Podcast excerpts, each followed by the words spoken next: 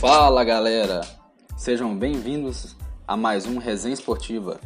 Se acomode aí, que hoje eu vou falar sobre a nossa seleção brasileira feminina de voleibol. Vulgo vôlei, né? Como a gente gosta de chamar.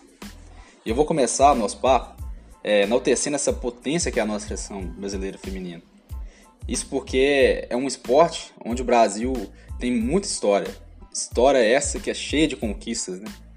Como eu posso citar duas medalhas de ouro nas Olimpíadas e 12 Grand Prix. Isso mesmo, disse 12. O Brasil, o maior campeão do Grand Prix. É ou não é copeira a nossa seleção? Então, atualmente, a nossa seleção feminina de vôlei ocupa o terceiro lugar no ranking internacional, é, mas fica atrás somente de Estados Unidos e da China. Mas para vocês terem uma noção do quão grande é a nossa seleção feminina de vôlei, logo no primeiro torneio que ela disputou, lá no longínquo ano de 1951, no Campeonato Sul-Americano, o Brasil levou medalha de ouro para casa.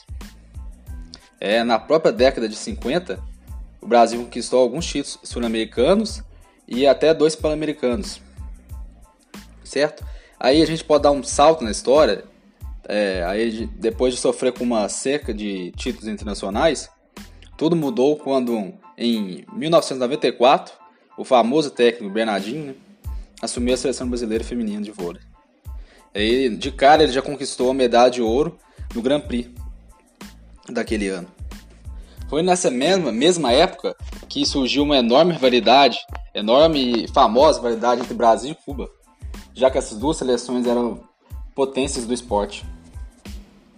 E detalhe que durante alguns jogos desse confronto, jogadores das duas equipes é, se estranhavam é, ali na, na rede, chegando até a, acontecer briga depois dos jogos, quando, como quando aconteceu na Olimpíada de Atlanta em 1996 em um jogo que o Brasil saiu derrotado naquele momento. Mas depois é, conquistou o, bronze no jogo contra a Rússia naquele torneio. Essa medalha foi a primeira da história do vôlei feminino nas Olimpíadas. Já a vingança contra a seleção da Cuba vem em 1996 mesmo, quando o Brasil venceu a Cuba no final do Grand Prix.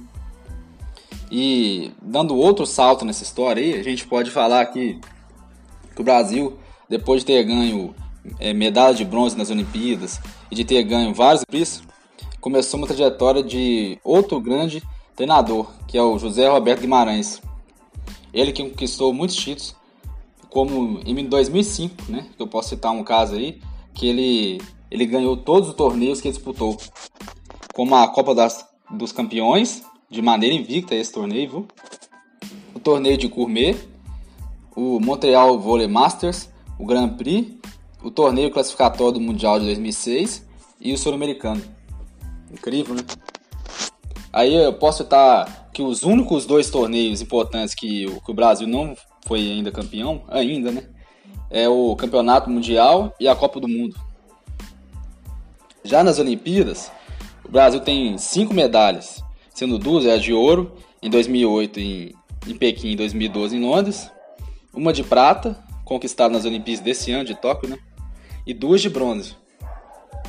Nos Jogos Pan-Americanos, o Brasil tem quatro medalhas de ouro, três de prata e duas de bronze. Bom, o papo tá bom, mas é por enquanto eu não falei de nenhuma jogadora da história da nossa história. Então eu queria notar algumas dessas maiores da nossa da nossa história, que são Ana Moser, Fofão, Jaqueline, Sheila, a Thaísa, Fabi, Natália. Essas são algumas das grandes jogadoras da nossa história. Então, vai ficando por aqui o nosso papo de hoje. É, semana que vem eu volto, ainda falando mais coisas sobre o voleibol feminino. Eu queria agradecer por, ter, por você ter ouvido esse podcast até aqui e pela força que você está dando nesse projeto. É de coração mesmo, obrigado.